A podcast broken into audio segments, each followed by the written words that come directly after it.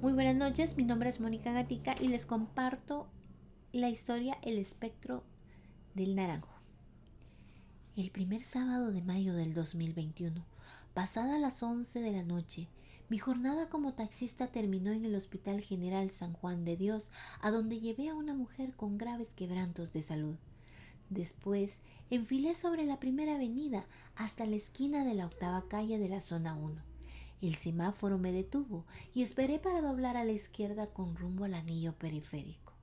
Después tomé el bulevar El Naranjo y es allí donde viví una amarga e inolvidable experiencia. Cuando salí del área comercial, el ambiente se tornaba más oscuro y desolado, porque a esa hora transitan menos vehículos y el alumbrado público es espaciado, y allí aún existen algunos lugares boscosos.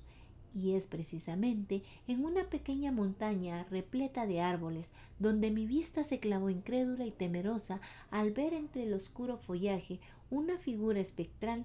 No logré distinguir si era hombre o mujer. Le calculé unos dos metros y medio de alto. Esa figura humana, con medidas increíbles, vestía un largo atuendo blanco que por momentos parecía brillar entre la oscuridad.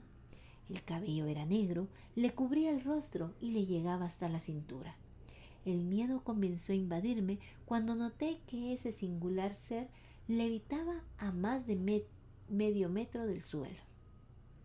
Alguna premonición me indicó que mi miedo era producto de algo sobrenatural. De pronto mis manos temblaban y las sentía torpes para sentir el timón. Mis piernas estaban dormidas, un hormigueo pasaba por mi espalda y sentía pesados los pies como si calzara pesados cubos de hielo. Y para aumentar mi angustia, se apagó el motor del carro en cuatro ocasiones. Las luces perdieron energía. Para fortuna, el motor encendió rápido. Por un momento pensé en dejar el taxi allí y correr. Sentí una eternidad en ese lugar.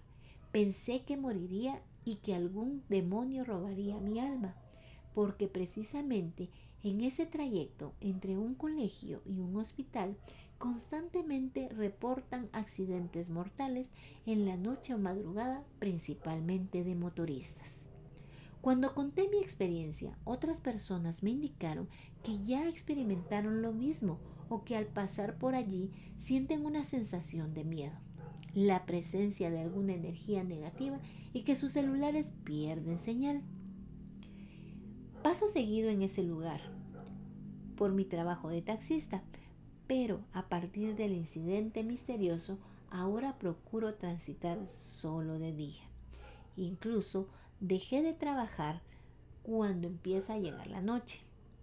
Espero que algún día logre superar el miedo que me quedó de esa experiencia.